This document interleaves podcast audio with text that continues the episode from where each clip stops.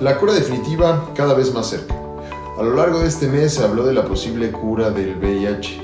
Esto a partir de que una mujer en la nación vecina del norte transitó 14 meses asintomática y sin la necesidad de tomar antirretrovirales, medicamentos que se utilizan para detener la propagación del virus, apoyada únicamente con un trasplante de células madre del cordón umbilical.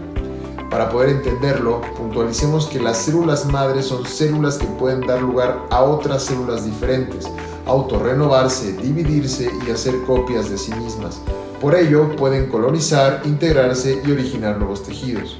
Las células madres se obtienen de la sangre del cordón umbilical y en el caso de los adultos, las células madres se extraen de la médula ósea, aunque se han incrementado los casos en que con apoyo de bancos de células madre, los adultos también pueden acceder a las obtenidas a través del cordón umbilical.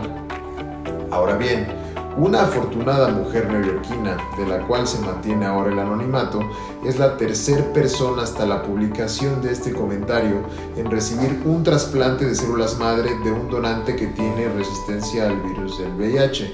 Pero su caso es especial, ella padece leucemia.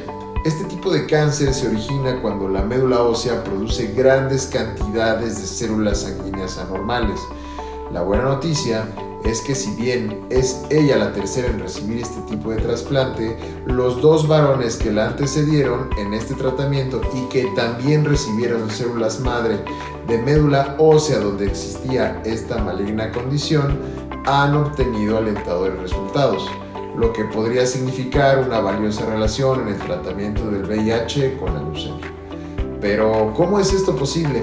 Primero que nada, los pacientes con leucemia se someten a un tratamiento de quimioterapia para eliminar las células que lo originan. Posteriormente, los médicos trasplantan células madre de esas personas a otras personas que presentan una mutación específica y que no tienen receptores para VIH en el cuerpo. El estudio deja claro que la terapia génica sí funciona. Trasplantar células madre de personas con mutaciones genéticas que los hacen residentes al VIH logra curar la enfermedad. Pero a pesar de que el caso de la paciente neoyorquina es alentador, Sharon Lewine, presidenta de la Sociedad Internacional del SIDA, reconoció en un comunicado que los trasplantes de médula ósea no son una opción que esté al alcance de todos los enfermos de VIH. Pero, ¿y los que no tienen el alcance económico para un trasplante de médula ósea? La Seguridad Social en México contempla un amplio catálogo de atención médica. Sin embargo, el extinto Seguro Popular solo otorgaba atención médica para VIH, tratamientos y pruebas de control, pero no incluía los gastos de hospitalización. En el año 2002 en México se estimaba que existían cerca de 200.000 personas con diagnóstico positivo a VIH que recibían tratamiento y atención al 100% por parte del Sistema Nacional de Salud.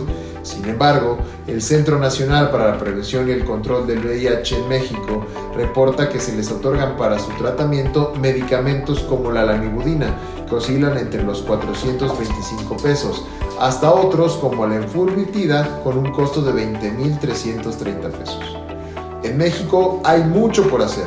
Aunque se tiene la cobertura completa en medicamentos para tratar la enfermedad, la prevención y la detección se han detenido. No existen suficientes programas de diagnóstico de VIH como primer paso identificar y después recibir el tratamiento. En la actualidad se está diagnosticando a personas cada vez más jóvenes que acuden a recibir atención médica en estados avanzados de la enfermedad. Esto solo reafirma que la detección del VIH ha quedado en un plano menor y que no se realiza de manera oportuna y efectiva. La prevención como papel fundamental. Buenas tardes.